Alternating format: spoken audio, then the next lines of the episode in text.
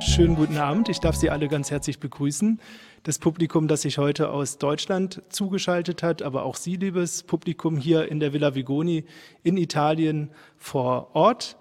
Ganz besonders darf ich natürlich auch das Plenum hier begrüßen, Sie auf der ähm, Seite der Redner. Vielen Dank, dass Sie heute bei uns sind, zu Gast in der Villa Vigoni. Die Villa Vigoni ist ein Ort, der wo Europa gelebt wird. Ich glaube, einen besseren Ort kann es gar nicht geben, um sich die Frage zu stellen, ob und wie Europa eine kulturelle Identität hat. Ich darf ganz besonders jetzt auch dich begrüßen, lieber Georgius, dass du von der Henkel Stiftung dich bereit erklärst hast, diese Veranstaltung zu moderieren. Das freut uns sehr. Diese Veranstaltung wird auch ins Ukrainische übersetzt, weil wir heute ähm, die erste Veranstaltung der Exilvolkshochschule haben, wo ähm, Ukrainerinnen und Ukrainer die Veranstaltung auch in Ukrainisch verfolgen können. Lieber Georges, vielen Dank, du hast das Wort. Vielen Dank, Klaus Lüdenbach. Ich begrüße Sie auch ganz herzlich zu unserem heutigen Podiumsgespräch. Ähm, Klaus Lüdenbach hat das Thema schon kurz erwähnt. Ähm, ich glaube, das muss man jetzt gar nicht groß noch weiter ausformulieren. Ähm, ähm, ich begrüße ganz herzlich ähm, zu meiner Rechten Frau Professor Dr. Aleida Assmann. Sie ist ähm, äh, Ägyptologin, Literaturwissenschaftlerin, Kulturwissenschaftlerin, ähm, Friedenspreisträgerin, gemeinsam mit ihrem Mann, ähm, der hier auch heute im Publikum ist, den ich auch ganz herzlich begrüße, Professor Assmann. Und ja, und mir gegenüber Jürgen Kaube, wie ich erfahren habe, eigentlich gelernter Volkswirt, wird aber oft als Soziologe auch betrachtet und natürlich in erster Linie ähm, Herausgeber der FAZ und ähm, dort vor allem für das, äh, ausschließlich für das Feuilleton zuständig. Ähm, wir hatten heute hier schon Gelegenheit, viel über Europa zu sprechen und vielleicht können wir heute das so ein bisschen kondensieren, was wir eigentlich alles an, ähm, an Themen aufgeworfen haben, welche Begriffe gefallen sind, welche Ideen gefallen sind. Ähm, nun könnte man natürlich direkt anfangen mit der üblichen Diskussion, was ist eigentlich Europa, ähm, was verstehen wir unter Identität, im Speziellen unter kultureller Identität. Aber ich möchte es gern anders beginnen. Ich möchte Sie eigentlich erstmal fragen, ähm, wo, Frau Assmann, erfahren Sie eigentlich im Alltag Europa? Also die Frage muss ich so beantworten, dass ich äh, Europa im Alltag nicht erfahre. Und das hängt wohl auch äh, damit zusammen, äh, dass sich viele für Europa nicht besonders interessieren. Es gibt eine sehr weitreichende Gleichgültigkeit. Aber, jetzt kommt das Aber, wenn es äh, eine Krise gibt, wenn irgendetwas ganz anders läuft, wenn es äh, bedrohliches gibt, das äh, was um einen herum passiert, dann kommt plötzlich Europa in den Fokus. Das gilt natürlich gegenwärtig ganz massiv ähm, in der Kriegssituation. Äh, Europa ist uns so nahe gekommen, wie es wahrscheinlich noch nie war. Äh, Europa ist jetzt ganz wichtig. Aber für mich kam Europa zum ersten Mal äh, im Sommer der Migration in den Vordergrund und ähm, in dem Moment, wo ich äh, spürte, dass es eine Revolte gegen Europa gab, hat sich mein Europabewusstsein radikal verschärft. Und ich habe mich gefragt, was ich eigentlich an diesem Europa so habe und so schätze und verehre, dass ich es verteidigen muss. Und habe mir überlegt, äh, was es für mich bedeutet. Eigentlich erst in dieser Situation.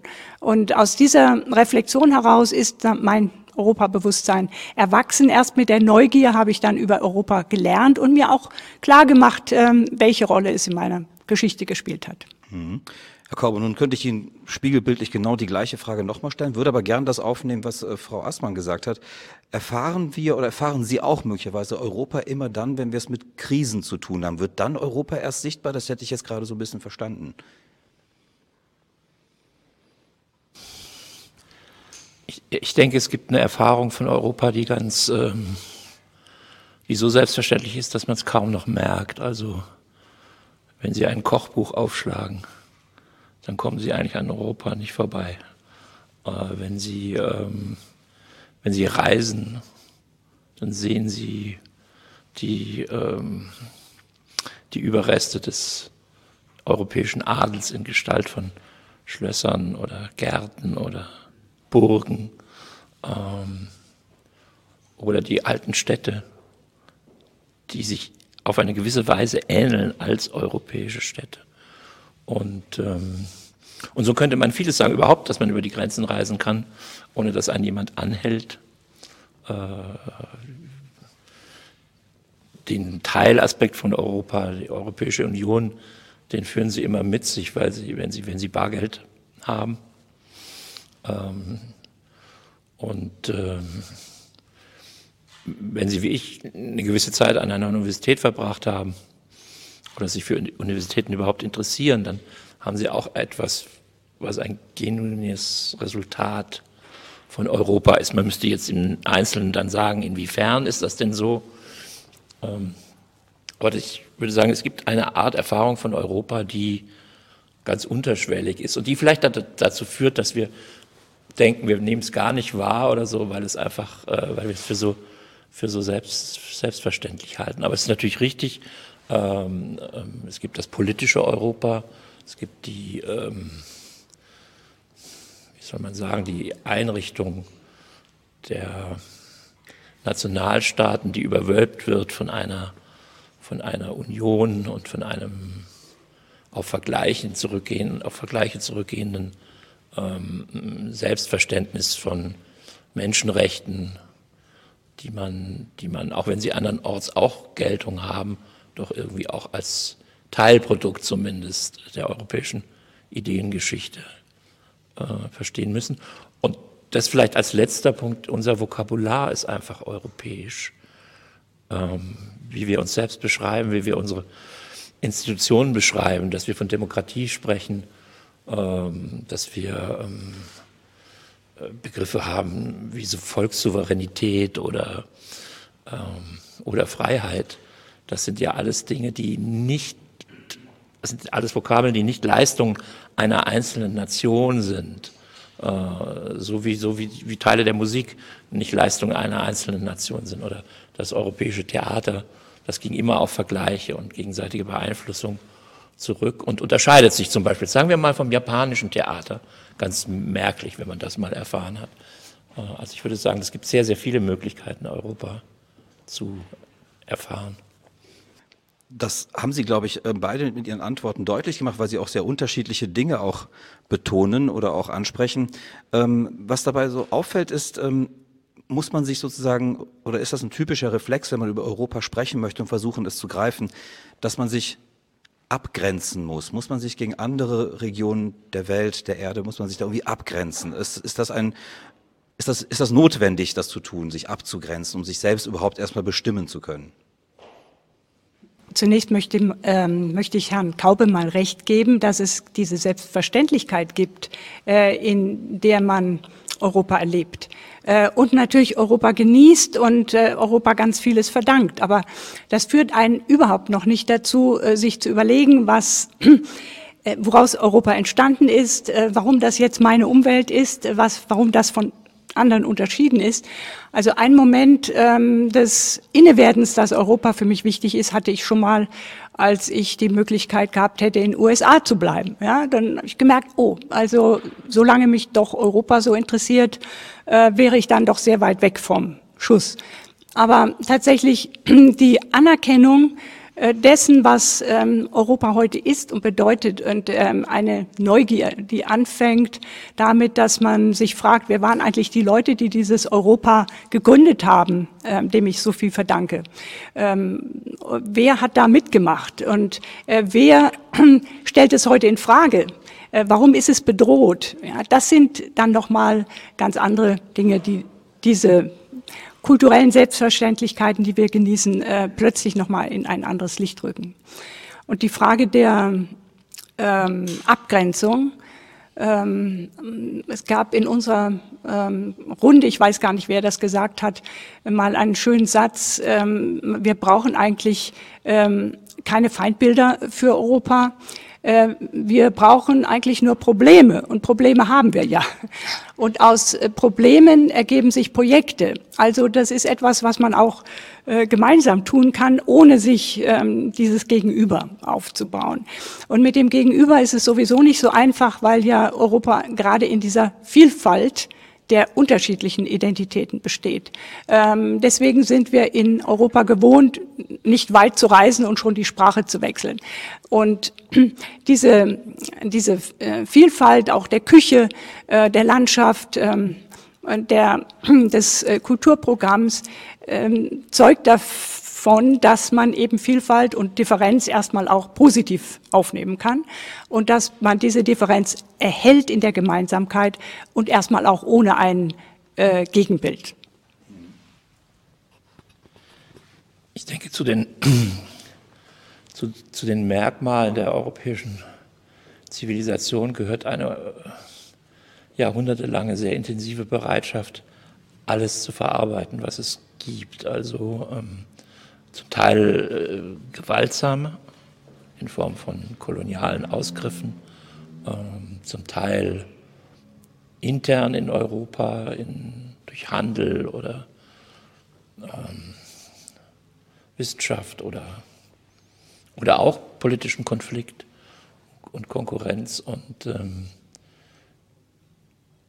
das ist irgendwie ein Kontinent, es ist ja faktisch kein richtiger Kontinent, es ist ja eigentlich eine Halbinsel, ähm, der irgendwie von einer, ich finde, bemerkenswerten Unruhe über Jahrtausende hinweg äh, be bestimmt ist. Es ist ein sehr unruhiges Gebiet immer gewesen. Ähm, darüber täuscht vielleicht die lange Friedenszeit hinweg, die wir jetzt ähm, erlebt haben und die jetzt gerade so ein bisschen Risse bekommt. Ähm, aber diese, diese, diese Fähigkeit äh, der Europäer in, in, in, ihren verschiedenen Ausprägungen, seien sie jetzt Holländer oder Engländer, Franzosen, äh, Deutsche, Polen, Schweden, wen immer man da jetzt adressieren will, die gemeinsame europäische äh, äh Verbindung dieser, dieser, dieser Länder die besteht, glaube ich, in, dieser, in, in, in so einer, in einem entschiedenen Willen, alles sich anzueignen. Das ist heute so ein Wort, äh, wenn man es englisch ausspricht, Appropriation, was so ein bisschen in Misskredit gekommen ist.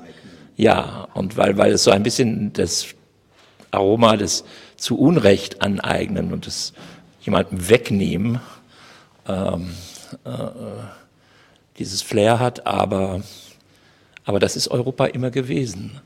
Das war immer eine Mischung aus ähm, der Religion, Religionen, die im Nahen Osten entstanden sind und griechische Mathematik und Philosophie, ähm, Astronomie und römisches Recht und ähm, katholischer Kirchenbau, also die Kirche als Institution und äh, dann der Protestantismus und immer Unruhe und immer Konflikt zwischen diesen Dingen, die ja eigentlich auch nicht richtig zueinander passen. Das muss man ja auch sagen. Also die, die Quellen Europas sind eigentlich, wenn man sie nah betrachtet, stößt man immer auf, wie soll ich sagen, so große Fugen, die dazwischen liegen. Und es, es, geht, es, es ist kein Puzzle, in dem ein Teil ins andere greift oder es muss mit Gewalt hineingepresst werden. Und es war eben oft auch gewalttätig. Äh, so wie Geschichte eben ist. Aber ähm, das finde ich so ein Merkmal Europas. Man kann sich Europa nicht. Äh, es gibt so dieses Gegenbild Byzanz, ja, so diese. Ob das dann stimmt oder nicht, weiß ich nicht, aber diese Vorstellung, dass gewisse politische Gebilde über hunderte von Jahren eigentlich unberührt stabil sind und sich nicht viel tut. Ja. Und das ist aber, das wäre sehr uneuropäisch. So eine Stabilität über lange, äh, über lange Zeiträume. Es ist extrem in, instabil. Das ist sehr interessant, äh, die Instabilität. Das ist das eine, was ich festhalten möchte. Das andere ist, ähm, wenn wir jetzt, wir haben gesammelt verschiedene Attribute, die wir zu Europa zählen. Ähm, nehmen wir uns dem anderen großen sperrigen Begriff an in unserer Diskussion, eben der kulturellen Identität, überhaupt der Identität. Ähm, Sie haben in Ihren beiden Ausführungen deutlich gemacht, wie sehr Differenz Unterschiede, Vielfalt eine Rolle spielen, die möglicherweise auch kennzeichnende Attribute für Europa sind. Ist dann überhaupt ein Begriff wie Identität, der im Grunde ja eigentlich bedeutet, mit sich in eins sozusagen zu sein, ist der überhaupt dann der richtige Begriff ähm, für Europa? Brauchen wir das überhaupt dann eine Identität, vor allem bei den Voraussetzungen, die Sie gerade ausgeführt haben, dass die Dinge so unterschiedlich sind, dass sie nicht wie ein Puzzle ineinander greifen, die einzelnen Teile, ähm, dass ähm, sie sehr unterschiedlich sind, ähm, möglicherweise Fugen dazwischen sind, äh, Gräben vielleicht sogar. Ist dann Identität überhaupt der passende Begriff, mit dem wir hier operieren? Ich würde das auch gerne nochmal in den Worten äh, oder auf die Worte von Herrn äh, Kaube zurückkommen, vielleicht auf den Begriff der Unruhe.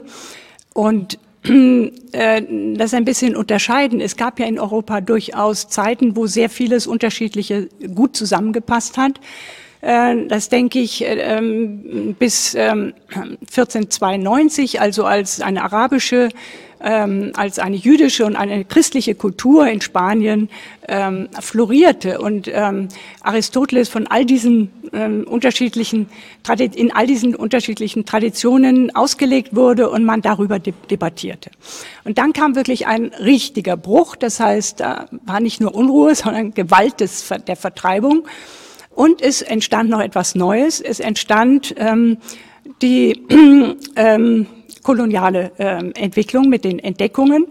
Und äh, hier möchte ich mal einen ähm, Autor zitieren, der mir sehr am Herzen liegt. Der heißt Johannes Reuchlin, der Anfang des 16. Jahrhunderts ähm, gesagt hat, äh, im Blick auf diese Kolonialgeschichte, die da begann, ähm, ähm, erforscht das Fremde, zerstört es nicht. Das war sein Satz. Und ähm, er war jemand, der ähm, auch äh, Hebräisch konnte und ähm, dafür gesorgt hat, dass keine Bücher verbrannt wurden. Also ein äh, Humanist und ähm, wirklich ein ganz großartiger Mensch der äh, Toleranz. Und er hat dieses koloniale Projekt von Anfang an unter diesem Aspekt gesehen, dass es eine Aneignung war, die sehr gewalttätig war. Deswegen hat er gesagt, zerstört es nicht, ja, erforscht es. Das hätte man ja auch als Europäer tun können, aber das war leider nicht der Gang der Dinge. Und ähm, man muss eben sagen, zu dieser Unruhe gehört sowohl die Gewalt als auch die Neugier, also die Entdeckung und die Erforschung und die Wissenschaft. Aber sie hat leider immer diese äh, Seite, andere Seite, Schattenseite der Gewalt, an die wir uns heute auch wieder erinnern müssen, ich sagen. Aber vielleicht mal zum Begriff der Identität, wenn Sie das noch mal ganz kurz aufgreifen könnten, was ich eben gefragt habe. Ähm, ist das der richtige Begriff, mit dem wir eigentlich operieren sollten, wenn wir über Europa sprechen? Brauchen wir eine europäische Identität? Ein Begriff der Identität kann ja immer zweierlei tun. Er kann Differenz zusammenfassen und ähm, äh, das würde bedeuten, wir brauchen eine, einen gemeinsamen Fluchtpunkt oder eben ein gemeinsames Projekt, auf das wir uns einigen. Natürlich brauchen wir das. Ähm, es kann aber auch heißen, dass wir Feindbilder schaffen, von denen wir uns absetzen. Und das war in der Geschichte Europas eigentlich immer der Fall. Man hatte ähm, die Trennung zwischen dem Osten und dem Westen. Man hatte die Trennung über die äh, verschiedenen Geschichtsorientierungen. Ähm, und ähm, dann hat man ähm, Feindbilder jetzt in Form von Migranten, äh, die diese Homogenität eines Europas ähm, stören. Und ähm, diese äh, unterschiedlichen Positionen wären eigentlich wichtig darin zu überwinden, dass man etwas Gemeinsames äh, findet, was ähm, in dieser Situation des Wandels, in der wir ja gerade stecken, dass äh, der Wandel sieht so aus, dass wir, sich unsere Gesellschaft gerade sehr verändert und ähm, damit auch wir andere Geschichten einbeziehen in unsere europäische Geschichte, die wir bisher vielleicht vergessen oder vernachlässigt haben und aus der Erfahrung einer reicheren Perspektive heraus auch eine gemeinsame Zukunft äh, schaffen können. Also die Frage nach der Identität ist für mich eigentlich dieselbe Frage wie, nach, äh, wie die nach einer europäischen äh, Zukunft. Und ähm, deswegen würde ich auch sagen, an dieser europäischen Identität müssten die mitarbeiten oder mitbeteiligt sein, äh, die gerade eben jetzt nach Europa in großer Zahl gekommen sind und die vielleicht vorher noch nicht in Europa waren. Herr Kaube, ähm, auch an Sie die Frage, wenn man von Unruhe ausgeht, würde man davon ausgehen, dass irgendwas mit der Identität nicht stimmt, wenn man dauernd unruhig ist. Vielleicht hat man ein gestörtes Bewusstsein oder so, wenn man sozusagen in ständiger Unruhe ist. Ähm, passt das zusammen sozusagen? Was Sie, kann man überhaupt noch von Identität sprechen aus Ihrer Perspektive?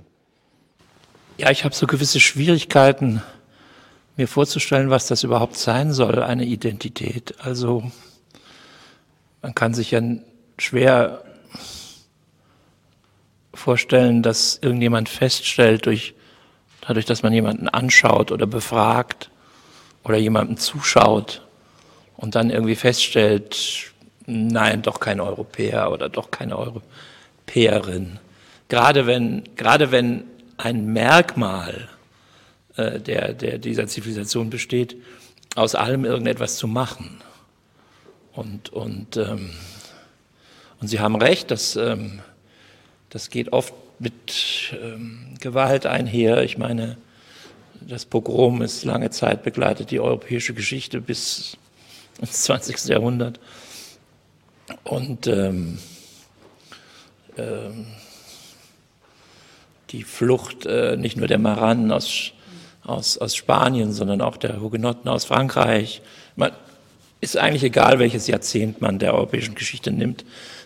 Man wird immer eine Spalte haben, in der, in der Opferzahlen ähm, zu Buche schlagen. Und gleichzeitig ähm, gibt es von all dem aber auch, was einen nicht tröstet über die Toten, ähm, ähm, produktive Wendungen. Einer dieser Maran war Spinoza, der dann in Amsterdam selbst von der jüdischen Gemeinde nicht besonders geschätzt, wegen seiner Bibelkritik, äh, ein, eine Philosophie entwickelt, die dann um 1800, 1780 in Deutschland Blüten treibt bei Goethe und Lessing und Hölderlin und Hegel. Ein, ein, ein, ein kurioser Weg, wenn man so will, ja, eine Vertreibung aus Spanien, aus äh, Purifikationsabsichten der spanischen Krone heraus und, und, und massivem Hass, Fremdenhass, äh, eine Existenz in einem Exil und im Exil dann selber nochmal exiliert und, und dann auf einmal äh, Stichwortgeber für den deutschen Idealismus. Das ist ja alles völlig unabsehbar gewesen. Und, und so könnte man viele Beispiele erzählen äh, für, die, für, diese, ähm, für diese Nicht-Festlegbarkeit dessen, was ständig alles irgendwie verarbeitet und wie gesagt, mit die Geschichte der Hugenotten könnte man genauso, äh, ja, also auch Opfer und Blut und, und, dann, und dann Ansiedlung und Industrie und, und, und, und äh, Beiträge zur Entstehung des modernen Kapitalismus und all diese Dinge und, und ähm, so dass ich gar nicht genau wüsste, was wir mit dem Begriff Identität genau machen sollten. Was nicht heißt, dass äh, Mitgliedschaft in einer politischen Organisation, einem Staat oder einem überstaatlichen Gebilde wie der Europäischen Union natürlich Kriterien äh, voraussetzt, ja, dass man sagt, äh, wer, wer, wer, wer, ist jetzt Mitglied? Das sind dann endlose Debatten, ob ähm, irgendwelche Länder äh, eine Anwärtschaft haben oder dann Mitglied werden können.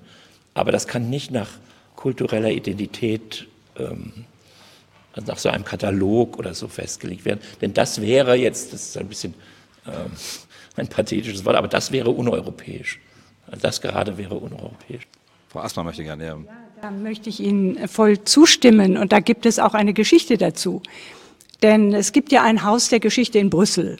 Äh, und da wurden zuerst einmal ein Team zusammengestellt von ausgezeichneten Museologen, Historikern, die sollten genau das äh, ausarbeiten, nämlich eine europäische Identität, die dann in diesem Museum ausgestellt werden sollte. Und da trifft nun genau das äh, zu, was äh, Herr Kaube eben die Unfestgelegtheit äh, oder eben das Nicht-Festlegen können. Das traf ein. Nach sechs Jahren intensivem Brainstorming kamen die wieder raus aus ihrer Gruppe und sagten, wir haben keinen Clou. Ja, wir wissen nicht, wie das gehen soll. Und dann waren natürlich die Leute, die das Museum wollten, etwas ungeduldig. Ähm, Zeit war verstrichen, man war nicht weitergekommen. Im Grunde war man sehr weit gekommen. Man hatte ja ein Negativergebnis.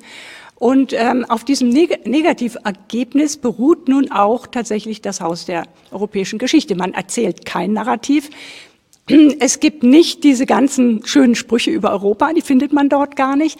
Das heißt, man findet sie auch neben anderem, aber überhaupt nicht in der Weise, dass man einen Fokus äh, für eine Identität schafft. Was man äh, dort findet, sind eigentlich Beziehungsgeschichten, ähm, die mm, zeitlich, räumlich in Europa die ganze Zeit passieren. Also sehr viel Bewegung ist da drin in diesem Haus. Und als 2017 ähm, die Visegrad-Staaten mal einen Besuch machten in diesem Haus äh, der Geschichte, um sich das anzuschauen, waren sie entsetzt. Ähm, Morawiecki äh, suchte dort nur eins und das war Polen, ja, die Nation. Und er fand sie nicht. Äh, und darauf äh, war er entsetzt. Äh, dieses Museum Europas hat keinen Raum für Polen. Ich finde nichts davon wieder.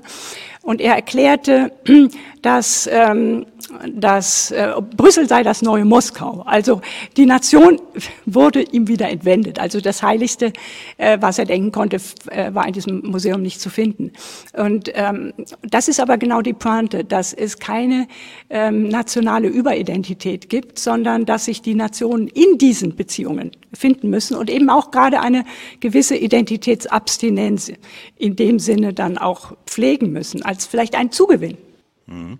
Aber das ist ein sehr interessantes Beispiel. Ähm, setzt das denn voraus, wenn man so etwas haben möchte wie eine Gemeinsamkeit in Europa, in der man sich verständigt, in der man sich ähm, zueinander verhält, ähm, kooperativ, ähm, in einem möglicherweise gemeinsamen politischen Willen, der, der Begriff Will ist eben gefallen, ähm, dass aber die, dass wir eine enorme Asymmetrie auch in, in Europa haben. Also mit hervorgerufen durch den Eisernen Vorhang, der einst durch Europa ging, ähm, dass wir sozusagen unterschiedliche auch ähm, Entwicklungsstadien in Europa haben oder der Begriff Entwicklung und Fortschritt ist auch schon so ein bisschen äh, ähm, im Misskredit geraten, aber dass wir unterschiedliche, von unterschiedlichen Bedingungen jeweils ausgehen. Und ähm, kann das überhaupt funktionieren, wenn die Asymmetrien in Europa, innerhalb Europas so groß sind? Also was müsste eigentlich passieren, sozusagen, um eine Gemeinsamkeit hinzukriegen, diese Asymmetrien auf, zu, ja, aufzulösen oder zumindest anzugleichen? Ähm, müsste es große Projekte möglicherweise geben, ähm, eine Vermögensverteilung innerhalb Europas?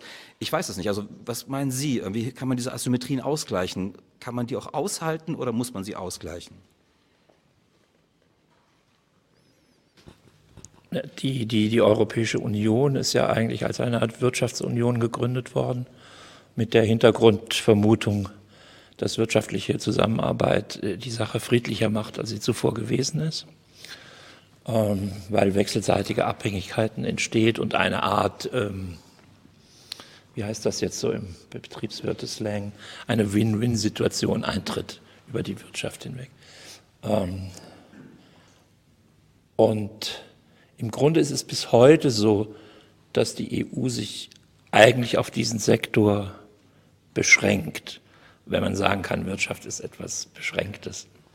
Ähm, sind so ein paar Sachen dazugekommen, Forschungspolitik und ähm, Innovationspolitik, ähm, weil das über den Begriff Innovation eben so ein bisschen angenähert wurde, Forschung und, und Wirtschaft.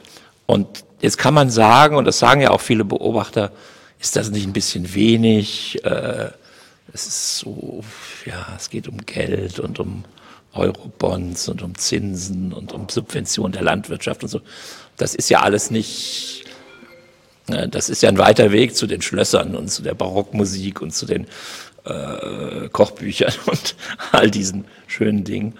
Ähm, aber vielleicht ist da ja auch eine Klugheit drin, nämlich zu sagen, man beschränkt sich auf, auf Festlegungen in einem Bereich, in dem auch ein gewisser Konsens, nämlich dass Wohlstand eine gute Sache ist, besteht. Wir werden jetzt sehen, wie das sich unter ökologischen äh, Gesichtspunkten, äh, ob sich das halten lässt, äh, das mit dem, dem Wohlstand und der, ähm, und der guten Sache. Aber ähm, ich glaube, es wäre falsch, wenn die, ähm, wenn die EU aus den nationalen Entscheidungsmaterien jetzt alles herauszöge und sagte, wir brauchen eine Kulturpolitik und wir brauchen eine Verteilungspolitik, wir brauchen eine Fiskalpolitik. Da kann man, man kann drüber reden und man muss dann mit den Ökonomen einfach sprechen, äh, was, was hätte das für Folgen. Aber ähm, ich glaube, der Weg hin, hin zu einem zu einer Staatlichkeit, zu einer europäischen Staatlichkeit, den das eventuell bedeuten würde, da würde ich fürchten, dass das eine Überlastung sein könnte für ein so heterogenes Gebilde, sprachlich heterogen, ähm, kulturell heterogen, religiös ähm, heterogen. Es gibt Länder, Heinrich Heine beschreibt Deutschland als ein Land, das durch den Gegensatz von Protestantismus und Katholizismus gekennzeichnet ist. Wenn man Frankreich beschreiben würde, würde man eine andere, würde man sagen, das ist Laizität und Katholizismus. Wenn man die, wenn man Tschechien beschreiben würde, dann würde einem auffallen, dass das äh, historisch spektakulär niedrige Teilnahme an Religion hat äh, und so weiter und so fort. Ja? Und jetzt das alles in eine Art von Staatlichkeit einzubringen, glaube ich, wäre schlichtweg eine Überforderung. Äh, wie, wie sollten Wahlkämpfe, auf, also gesamteuropäische Wahlkämpfe, gesamteuropäische Parteien auch nur ausschauen? Das, das, ähm, ähm, ich glaube, das würde das politische System äh, überfordern. Und insofern, glaube ich, liegt eine gewisse Weisheit darin, dass man sich in Bezug auf die, die politische Organisation Europas auf ein paar eigentlich wenige Basics beschränkt. Äh, wir hatten hier viel über Gewaltenteilung gesprochen, Desakralisierung von Herrschaft, also dass man äh, die, die Kanzler und die Präsidenten sind eben Kanzler und Präsidenten, man geht nicht in die Knie vor ihnen, äh, wenn sie gewählt werden tragen sie schon das Zeichen ihrer Nichtwiederwahl auf der Stirn oder ihrer möglichen Nichtwiederwahl. Ähm, und ja, die Menschenrechte und, und der Rest ist dann ein bisschen Handel und Vertragswesen. Und wie gesagt, daraus kann man dann keine metaphysischen Melodien ziehen, aber das ist, glaube ich, eigentlich besser, weil alle Versuche, Europa äh, großspurig zu organisieren, nicht zuletzt die Deutschen haben das mal versucht, äh, sind, sind in furchtbaren Katastrophen geendet. Frau Assmann, Sie möchten dazu. Ja, also ich finde diese Frage ähm, wirklich spannend und ich möchte noch mal nachfassen ähm, zu dieser Leerstelle ähm, der Identität. Und zwar, mir ist irgendwann mal aufgefallen, diese, also ein Bild für Europa ist ja dieser Sternenkreis ähm, auf blauem Grund. Äh, und da fiel mir plötzlich auf, dass die Mitte ja leer ist. Ja? Und dann habe ich mich gefragt, was hält eigentlich diese Sterne zusammen? Und äh, wenn man nach Frankfurt geht, dann ist es ganz klar, dann hat man den Sternenkreis mit einem großen Euro-Zeichen in der Mitte. Da haben wir also genau dieses Konzept von Europa, mit dem wir selbstverständlich leben. Da sind wir uns alle sicher, das hält, Wirtschaft hält uns zusammen. Ähm, und dann habe ich mich aber angesichts dieser Krise, äh, in der ich dieses Europabewusstsein überhaupt erst entwickelt habe und die Geschichte verstehen wollte, habe ich dann angefangen zu suchen, gibt es nicht noch ein bisschen mehr von den Basics, die wir da reinstecken können. Äh, und da bin ich immerhin auf äh, vier Punkte gekommen. Ich würde sie inzwischen auf fünf ergänzen. Hm, und der erste ist natürlich das Friedensprojekt, äh, das über wirtschaftliche Zusammenarbeit äh, sehr, sehr nachhaltig wirklich implantiert wurde. Es hat ja hervorragend funktioniert, ähm, indem Rohstoffe der Kriegsindustrie ähm, vergemeinschaftet wurden und damit eben für, für Kriegsaggression äh, äh, von vornherein ausgeschlossen waren. Aber dann als nächstes fiel mir auf, ähm, äh, das nächste große Projekt Europas ist das Demokratisierungsprojekt. Und das ist, äh, bedeutet, dass sehr viele europäischen Mitgliedstaaten Diktaturen waren. Und ähm, dieser Wandel kennzeichnet äh, Europa ganz intensiv. Mir hat einmal eine englische Kollegin gesagt, ja, die Engländer gehören da eigentlich nicht rein. Wir hatten ja nie eine Diktatur. Ja, so, so sehen die das. Ähm, alle anderen oder viele anderen hatten da andere äh, Geschichten.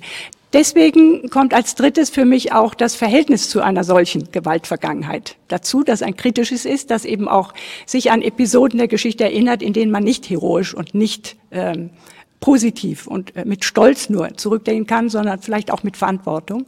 Und viertens, äh, die Menschenrechte hat Herr äh, Kaube eben schon genannt. Die sind ja nochmal äh, 48 nochmal erklärt worden und mit denen ist auch in Europa ein neuer Rechtsraum entstanden. Das sind, äh, glaube ich, Dinge, auf die man sich gründen kann ähm, und die man als Identitätsersatz äh, vielleicht nehmen kann, weil sie ja ein gemeinsames Projekt sind, das daran besteht, das ist nicht Vergangenheit, sondern das ist das, was uns äh, in die Zukunft bringt, und zwar gemeinsam. Und das fünfte wäre natürlich das ökologische Projekt. Äh, und da sind wir wieder bei den Aufgaben und Problemen.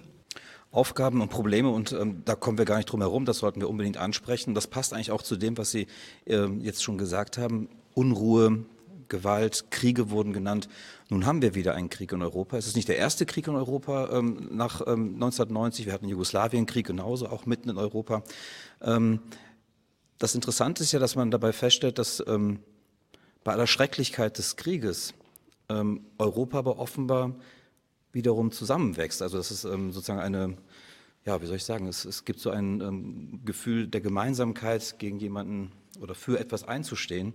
Ähm, ist das so ein typischer historischer Reflex sozusagen? Also in Kriegen findet man wieder einen Gemeinsinn oder man findet eine Solidarität miteinander, man empfindet eine, ja, vielleicht auch eine gemeinsame Identität, ähm, sozusagen in der Abwehr gegen einen Aggressor in dem Fall. Ähm, kann das sozusagen eine merkwürdige Dialektik haben. Wir haben zwar einen Krieg, auf der anderen Seite befördert es möglicherweise einen europäischen Gedanken oder ein europäisches Zusammengehörigkeitsgefühl. Na, ich würde sagen, teils, teils. Also wir haben auf der einen Seite richtig, äh, sagen wir mal, die Finnen, die jetzt mit den Schweden in die NATO wollen, die kein europäischer Verbund ist, aber doch ein, also zur Normalität der meisten äh, europäischen Staaten gehört, die Mitgliedschaft in diesem Bündnis. Und, äh, und wir haben nach ein bisschen Verhandlungen, muss man dazu sagen, Einigkeit äh, in Bezug auf Sanktionen erzielt. Äh, es ist dann schon wichtig zu sagen, dass es der Verhandlungen bedurfte und dass ähm, sich zum Beispiel die Stellung der Deutschen ein bisschen verändert hat im Zuge dieser Verhandlungen, weil sie ja doch wohl nicht ganz zu Unrecht hm, in den Ruf geraten sind, äh, zu bremsen. Ähm, aber das ist vielleicht noch nicht mal die größte Divergenz, die das mit sich führte, diese, diese Reaktion auf den russischen Überfall, äh, sondern erstaunlich eigentlich, äh, dass auf einmal Herr Kaczynski und Herr Orban nicht mehr an derselben an derselben Schnur ziehen oder so, dass man sagt, auf einmal haben wir da eine Divergenz innerhalb eines Bereichs, der selber bis, bis dato als divergent von Mainstream-Europa äh, äh beschrieben wurde. Und das ist bei Clausewitz, dem preußischen Theoretiker des Krieges, gibt es den Satz, der Krieg ist ein Chamäleon, womit er sagen will, das läuft immer anders, als man es denkt. Immer, sagt er. Und sagen wir mal, die letzten Kriege, die wir so hatten, nehmen wir mal Afghanistan, nehmen wir Syrien, äh, nehmen wir jetzt den, den, den Krieg der Russen gegen die Ukraine, in dem ja doch durchaus die Russen auch offenbar überrascht worden sind von ihrer, äh, von den Schwierigkeiten, die es hat, dieses Land zu erobern. Die bestätigen eigentlich diesen, diesen Spruch. Und das gilt aber sicherlich auch für, für Europa. Und, und ich wir müssen abwarten. Ich, ich fände es absolut verwegen zu sagen, was, wie geht das jetzt weiter? Ich habe jetzt heute gelesen, die Deutschen möchten jetzt doch schwere Waffen liefern. Ähm, vor drei Wochen war das noch völlig ausgeschlossen. Das heißt, die Politik beschleunigt sich auf eine, auf eine bemerkenswerte Weise. Vermutungsweise würde ich sagen, durch öffentlichen Druck das, also ich hätte jetzt keinen anderen, keine anderen Ursachenzuschreibung für so einen äh, Sinneswandel. Heute hat ähm, Zelensky es abgelehnt, Herrn Steinmeier zu empfangen. Das muss man sich mal vorstellen. Ähm, also das ist ein, ein Kriege sind Auslöser von Überraschungen. Ja. Ich meine, im Ersten Weltkrieg gingen die im August ins Feld und dachten, sie sind im Oktober wieder zu Hause und was im Oktober der Fall war, war, dass sie keine Munition mehr hatten, womit sie nicht gerechnet hatten. Also, also auch für die Einheitlichkeit Europas und die Divergenz, da kann noch viel passieren. Da wäre ich vorsichtig, dass man jetzt sagt, der Krieg schweißt Europa zusammen. Warten wir mal ab. Ich erinnere nur an ein Buch ähm, eines Historikers, ähm, der allen bekannt ist, Dieter Langewiesche, ähm, ähm, der ein Buch über den Krieg geschrieben hat. Im Grunde kann man das auf die ähm, These zusammen reduzieren. Ähm, der Krieg ist der Vater der Nationsbildung sozusagen. Daher auch an Sie die Frage. sehen Sie sozusagen, dass dieser Krieg bei allem Leid eben Europa irgendwie zusammenschweißt oder einen Schulterschluss innerhalb Europas führen kann? Also ich sehe das durchaus so, dass der, dieser Krieg, äh, der äh, ein Vater für Europa wird äh, oder schon geworden ist, dass der ähm, eine ganz erhebliche äh, Bewegung in dieser Richtung ausgelöst hat und einfach dadurch, dass wir zum ersten Mal sehen, dass täglich ähm, vor unseren Augen Menschen sterben und einen Krieg führen, um äh, nach Europa zu kommen oder in Europa zu bleiben. Also äh, es ist ja, sie werden ja dafür bestraft, äh, dass sie nach Europa wollen. Ja? Und diese diese Grundsituation ähm, lässt uns Europa völlig neu erkennen. Also bisher war Europa ein, wie gesagt, ein Friedensprojekt und man konnte angeschlossen werden.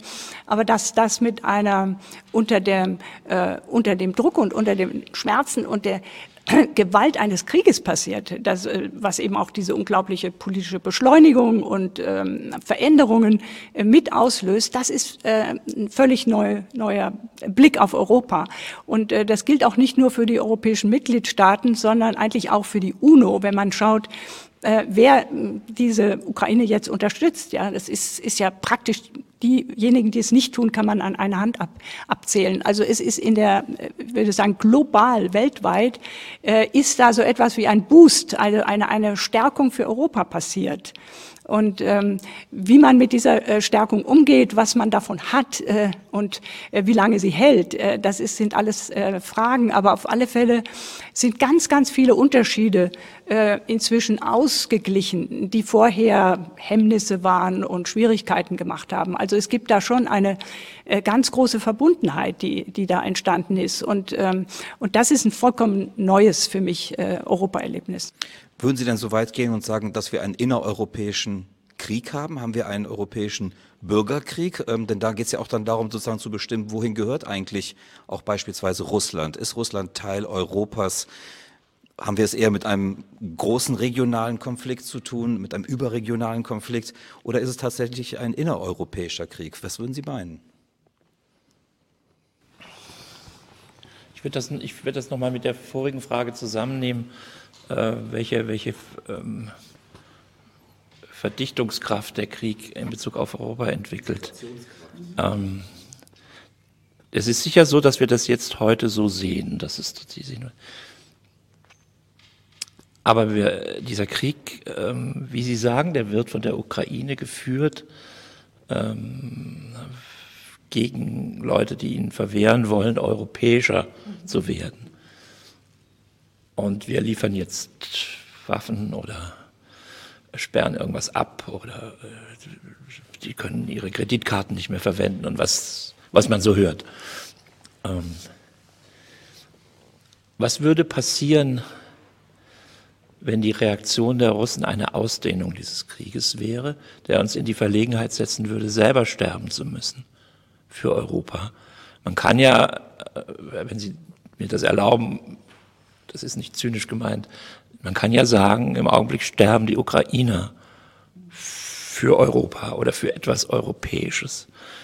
Und wären die europäischen Nationen äh, sich noch einig, wenn es diese nächste Stufe gäbe, von der wir nicht wissen, ob es die geben wird. Das hat ja mit vielen zu tun, mit der Kondition der Russen und mit der äh, Entschlusskraft oder der Bereitschaft zum Amoklauf von Putin. Ähm, aber wenn das so käme, würde ich jetzt nicht sagen, wäre ich nicht ganz sicher, äh, ob, ob wir sagen würden, dann werden wir selber Ukrainer. Im Augenblick verwirklicht die Ukraine, jedenfalls in der stilisierten Version, in der wir das jetzt wahrnehmen, äh, ähm, die republikanischen Tugenden par excellence. Ja? Man wird angegriffen, man wird entwürdigt und man verteidigt sich unter der Bereitschaft, dafür zu sterben. Die Frauen und die Kinder werden tendenziell, wenn es geht, aus dem Kampfgebiet äh, herausgenommen und die Männer. Ja, das ist eigentlich so eine, so eine ganz, ganz alte Vorstellung. Ja, so. Und, aber was würden wir die selber für uns übernehmen? Das wäre dann eine Nagelprobe auf diese Einheit. Also für Deutsche oder Portugiesen oder Schotten sagen, wir sterben für diese Sache. Da bin ich unsicher. Ja? Und ich, damit Sie mich richtig verstehen, ich würde es ja auch jetzt niemandem vorwerfen, der dann Nein sagt. Also mit dem Sterben ist das so eine Sache, das kann man halt nur einmal und dann, so, dann war es das. Das ist eine relativ definitive Entscheidung. Aber das will ich nur sagen als Vorsicht, was die Einheitlichkeit der Europäer angeht. Wenn ich mir anschaue, welche Schwierigkeiten sich die Deutschen damit machen, äh, äh das Gas abzudrehen, bei gleichzeitiger Behauptung, man sei gewappnet darauf, wenn Putin es abdrehe, für mich, mit meinem Verstand überfordert das, dass das zwei unterschiedliche Situationen sein sollen, weil ich irgendwie ich lebe in der Vorstellung, dass es entweder das Gas gibt oder nicht. Ähm, aber vielleicht täusche ich mich. Äh, also wenn ich diese Schwierigkeiten sehe, dann mag ich mir die Schwierigkeiten gar nicht vorstellen, wenn zur Abstimmung ges äh, gestellt würde, in den Krieg einzutreten und ihn nicht nur von der Ukraine führen zu lassen. Was meinen Sie, Frau ähm, Aßmann? Die Frage, die Herr ähm, Kaube stellt, also ähm, würden wir für Europa sterben? Ja, bisher ist es ja so, dass die, äh, die Hemmung, in diesen Krieg einzutreten, damit äh, zu tun hat, äh, dass das eine Eskalationsstufe wäre, die man dann selber begonnen hätte. Und äh, dann würden wir auch nicht mehr für Europa sterben, sondern dann würden wir global äh, sterben. Das ist jedenfalls ein äh, äh, Horizont äh, im Angesicht der Nuklearwaffen, die ja da im, im Spiele sind. Und ähm, ich bin ja schon im Kalten Krieg äh, auf der Welt gewesen. Und ich weiß noch, äh, äh da gab es 1961 mal so einen Moment, ähm, da bin ich im Schwarzwald gewandert, ich komme nach Hause, da wohnte ein amerikanischer Student bei uns im Hause und der sagt, was, du warst wandern? Und wir haben fast einen Krieg. Ich erinnere mich noch an sein wahnsinnig aufgeregtes Gesicht. Das war die Schweinebucht-Geschichte mit Kennedy. Und äh, da wurde schon mit diesen Atomnuklearwaffen sozusagen hantiert und er ist dann schnell vorgeprescht, hat sich entschuldigt und hat das auf sich genommen und ist, hat sich raus zurückgezogen. Äh, also da gab es schon solche Momente des Zündelns und die wurden dann ja auch langsam abgebaut. Dann, dann gab es auch dieses Konzept der gemeinsamen Sicherheit. Und wenn wir diesen verlängerten Frieden hatten, dann, weil es eine gemeinsame Entscheidung gab. Jetzt haben wir aber jemand ähm, in dieser Weltpolitik, der sich an diese Abmachungen nicht mehr hält und auch diese äh, Vorstellung nicht mehr teilt. Es gibt eine andere Welt, äh, in die er uns hineinzwingt. Und äh, in, in der Tat sind diese Aussichten, die wir in dieser Situation haben, ähm, hochgefährlich. Denn wenn wir in diesen Krieg eintreten, dann würden wir eben auch gleich in die nächste Stufe dieses Krieges eintreten. Es ist nicht leicht, von diesem Thema sozusagen nochmal eine andere ähm, ähm, Ausfahrt zu nehmen. Ähm, aber es schließt an das an, was Sie gesagt haben. Es fiel auch bei der Klausur, die wir hier hatten, der Begriff des Kompromisses. Ähm, ist das eine, das wurde auch so ein bisschen hier ähm, nochmal in den Raum gestellt, ob der Kompromiss sozusagen die, die diplomatischen Lösungen untereinander, ob das auch etwas möglicherweise genuin Europäisches ist. Ähm, ähm, ist uns das gerade jetzt, ja, ist uns das abhanden gekommen, im Kompromiss miteinander zu leben? Frau Assenberg. Ja, vielleicht nur einen kurzen Satz. Äh, der Kompromiss ist ähm, das Medium der Demokratie und äh, setzt äh, als äh, Typus des Akteurs jemanden voraus, der flexibel ist, der sich in zwei Richtungen bewegen kann. Und ähm, diese Flexibilität ist ähm, etwas, was in der Demokratie permanent eingeübt wird. Also sich selbst äh, mit seinen Ansprüchen zurückzunehmen, äh, auf die anderen zu hören, auf die einzugehen äh, und eben gemeinsam weiterzukommen. Im Moment haben wir aber mit einem Akteur, politischen Akteur zu tun, der genau äh, anders denkt. Äh, und äh, Sie haben ja auch gesagt, das ist Diplomatie. Also, dass die Diplomatie versagte, hat dieser Akteur ja richtig vorgeführt. Er hat ja die Diplomatie erst noch mal ganz groß inszeniert, um zu sagen, das ist nicht mein Weg, mein Weg ist der andere. Und äh, von daher haben wir es wirklich, glaube ich, mit zwei Welten zu tun. Herr Kaube, ähm, der Kompromiss ähm, würde auch immer voraussetzen, dass man praktisch eine Perzeption hat, eine Wahrnehmung auch nicht nur seiner selbst, sondern auch sozusagen seines Gegenübers. Ähm, würde man dann nicht erstmal davon ausgehen, dass man Interessen erstmal verortet und erstmal definiert, wo sind die Interessen? Und das ist am Ende, und das wäre vielleicht auch mit ein, ein, ein, äh, ein Teil der Geschichte Europas nach 45, ein Ausgleich von Interessen. Ähm, Ist das überhaupt noch in so einer Situation denkbar? Also haben wir das verloren, Interessen miteinander auszugleichen, abzugleichen untereinander? Wann, wann, macht man einen Kompromiss? Ähm, man macht einen Kompromiss, wenn man keine eindeutige Mehrheit hat. Also Koalitionsverträge sind deswegen Kompromisse und wir erleben es jetzt täglich, was das bedeutet.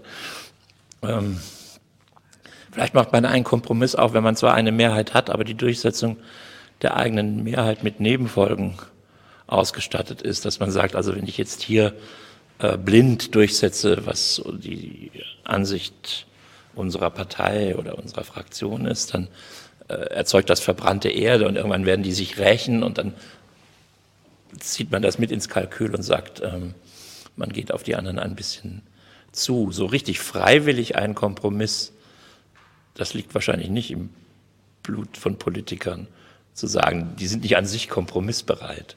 Die hätten es lieber gerne ohne einen Kompromiss. Eine absolute Mehrheit ist eine schöne Sache und dann muss man noch irgendwie darauf achten, dass, dass das irgendwie verfassungskonform ist, was man macht. Ähm, also insofern äh, unterscheiden sich dann vielleicht auch in Europa die, ähm, die parlamentarischen Systeme ja doch da stark danach, ob es gibt es überhaupt absolute Mehrheiten. Es gibt welche, da sind die relativ häufig anzutreffen, nehmen wir Großbritannien, äh, und dann gibt es welche, in denen sind die praktisch nie anzutreffen, nehmen wir Deutschland äh, oder die Schweiz. Ähm, also insofern würde ich den Kompromiss nicht so sehr als eine Art Tugend äh, beschreiben, sondern würde eher denken, das ist so ein erfreuliches Ergebnis von instabilen Machtverteilungen, dass man das halt einfach eingehen muss. Dass man jetzt sagt, wenn ich das heute durchsetze, dann habe ich morgen den Ärger. Das hat man ja auch im privaten Bereich. Da macht man ja auch solche Kompromisse. Äh, nicht, wenn man möchte, sondern wenn man denkt, auf längere Frist können alle damit besser, können damit alle besser leben. Und dann muss man halt Abstriche machen. Ähm, also ich glaube, dass, dass äh, sagen wir mal, das Aufkommen der sogenannten populistischen Parteien, äh, das, das hat ja diesen Begriff auch nochmal so etwas prominenter werden lassen, dass man sagt, ähm, wenn man, wenn man das, den eigenen Staat oder die eigene Gesellschaft als eine Art, die Elite gegen das Volk, äh, das versiffte System, gegen die, gegen die lokalen Patrioten und so, also in, in, in krassen Unterscheidungen beschreibt, dann ist natürlich, irgendwann ist man dann auch, schon weil man dauernd so geredet hat, äh, nicht mehr kompromissfähig, weil dann ja Kompromiss äh, praktisch ein Dementi dieser Beschreibung wäre, dass man sagt, zuerst sage ich, das sind alles Verbrecher und dann verhandle ich mit ihnen. Da hätte ich besser mal nicht gesagt, das sei ein Verbrecher, wenn ich mit ihnen verhandeln will. Ja? Äh, und, und also Kompromissfähigkeit ähm, ist natürlich an den politischen Rändern ähm, bei den drastischen Beschreibungen was alles ganz schrecklich ist oder so. Äh, es ist dann, dann nimmt man sich selber die Kompromissfähigkeit und so ist es ja dann auch oft, äh, dass, dass, dann, dass dann einfach äh, Koalitionen gar nicht denkbar sind. Nun könnte ich noch viele Fragen noch anschließen. Ähm, wir wollten aber auch noch dem Publikum noch ähm, die Möglichkeit geben, Fragen zu stellen, gerade die Gelegenheit auch mit Ihnen noch mal hier ins Gespräch zu kommen. Ähm, ich würde nur ganz kurz festhalten, ich denke, dass man merkt, das Gespräch könnte ewig weitergehen und möglicherweise ist das etwas sehr Europäisches, dass wir eigentlich über Europa immer sprechen müssen ähm, und da auch keine endgültigen Antworten finden, was es tatsächlich ist, was seine Identität möglicherweise ist, sondern wir müssen es eigentlich immer wieder diskutieren. Vielleicht ist das was typisch Europäisches. Aber jetzt gebe ich erstmal das ähm, Mikro an Klaus Lüdenbach, der Fragen hier in die Runde bringt. Genau, vielen Dank auch von meiner Seite, lieber Georgis, liebe Rednerin. Ähm, Gibt es denn hier aus dem Publikum Fragen? An die Referentin. Ja. Ich würde gerne noch einmal auf einen Punkt zurückkommen, äh, der sich auf den furchtbaren Krieg in der Ukraine bezieht. Ähm, es ist gesagt worden, und das können wir natürlich auch nachvollziehen, in äh, der Ukraine stirben gegenwärtig die Menschen für Europa. Ich frage mich, ob wir da nicht einem Missverständnis unterliegen, weil ähm, in der Ukraine geht es im Augenblick, wenn wir das alles richtig verstehen, um das Überleben der ukrainischen Staatlichkeit. Das heißt, es geht letztlich um einen Überlebenskampf eines Nationalstaats, äh, der noch nicht lange existiert wieder in der Form, in der wir ihn jetzt sehen. Und ich frage mich, ob wir nicht ein, ein, erneut einem Missverständnis aufsitzen. Äh, wir sind auf der Suche nach der europäischen Identität hier in diesen ähm, Debatten gestern und heute. Wenn wir annehmen, dass die Ukraine gegenwärtig für Europa, was wir auch immer genau damit meinen, sei nochmal dahingestellt, sterben würden. Ähm, ist nicht möglicherweise die Europa-Rhetorik in diesem Zusammenhang eine, die etwas ganz anderes meint, die nämlich meint, Europa, möglicherweise die Europäische Union, ist nun einmal die Struktur, die ein Überleben des Nationalstaats der Ukraine möglich macht am Ende. Ja, und was bedeutet das, wenn das so ist, für unsere Annahme einer künftigen, sich entwickelnden europäischen Identität, möglicherweise in der EU? Wir haben eine ähnliche Diskussion schon mit der Osterweiterung der EU gehabt oder möglicherweise gar nicht geführt und sehen jetzt gegenwärtig, was in der Spaltung innerhalb der EU, was das bedeutet für den Zusammenhalt auch in der Europäischen Union. Begehen wir hier nicht wieder denselben Fehler. Es geht das ist eine Diskussion, die die Ukrainer, die den Russen gegenüberstehen, im Moment überhaupt nicht interessiert, nehme ich an. Aber wir in dem Kontext, in dem wir jetzt sind, könnten sie, glaube ich, führen und wir müssen sie, glaube ich, auch führen, um nicht Missverständnisse zu reproduzieren, die wir schon seit Jahren mit uns tragen. Äh, vielen Dank. Ähm, darauf möchte ich antworten, dass die EU ja aus Nationalstaaten besteht. Und zwar aus 26.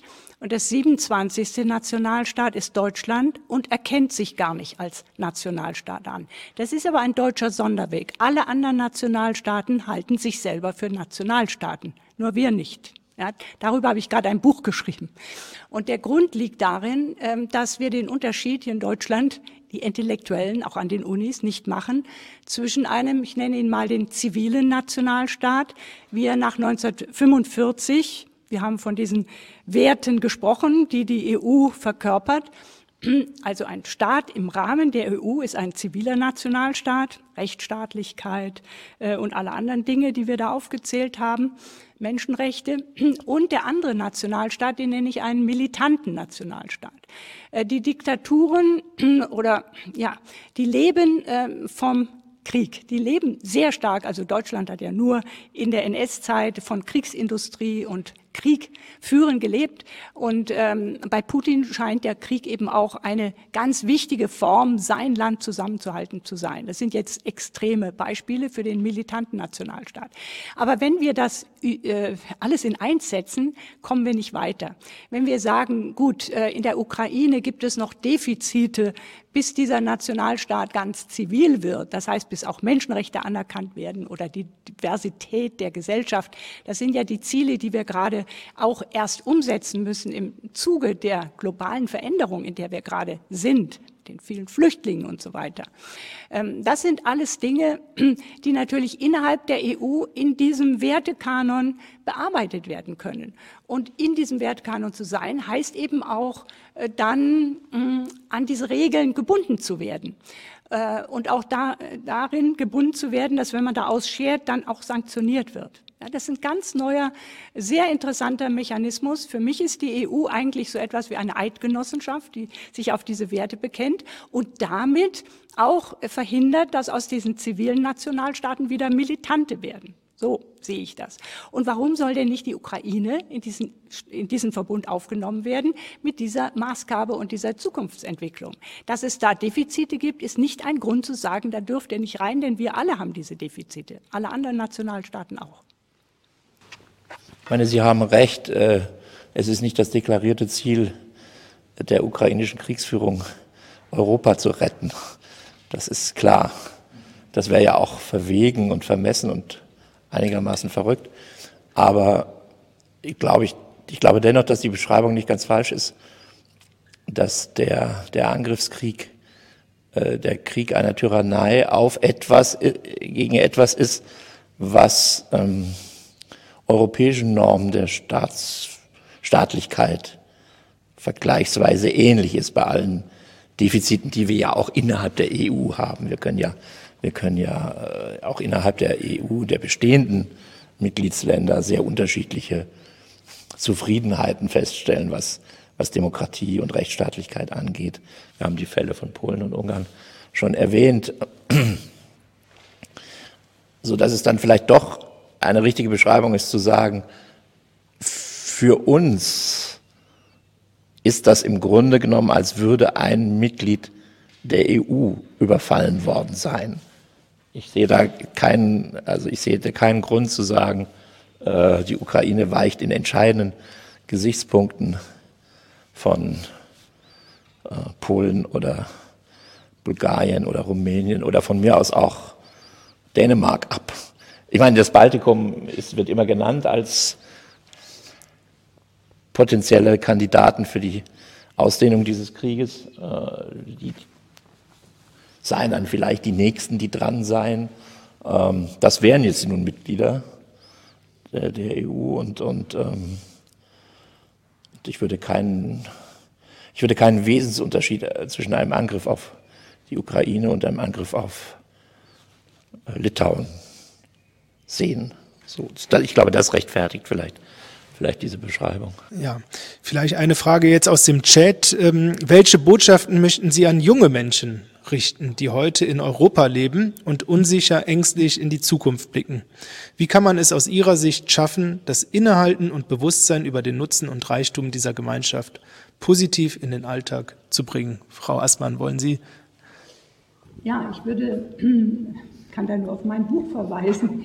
Das hat ja den Titel Der europäische Traum. Und damit meine ich nicht, dass es was Fantastisches ist, äh, sondern was sehr Handfestes. Und dass man sich einfach äh, klar machen muss. Wir haben ja immer viele mit, ähm, also Mehrheitsidentitäten. Wir sind Teil einer Stadtgesellschaft. Das sind wir eigentlich jeden Tag am meisten.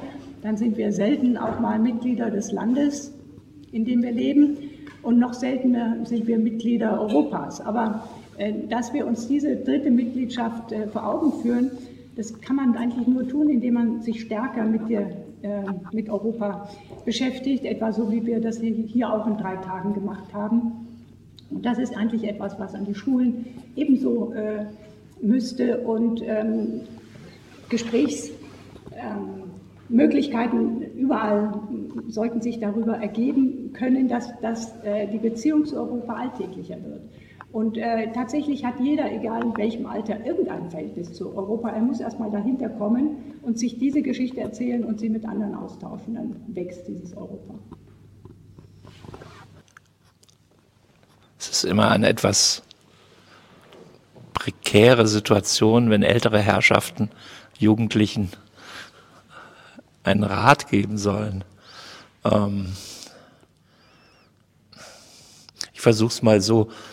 Ähm die heutigen äh, jungen Leute ähm, sind wenige. Ja, sind keine geburtenstarken Jahrgänge. Das heißt, sie werden gebraucht werden. Also sie sollen sich keine Sorgen machen, dass sie nicht gebraucht werden.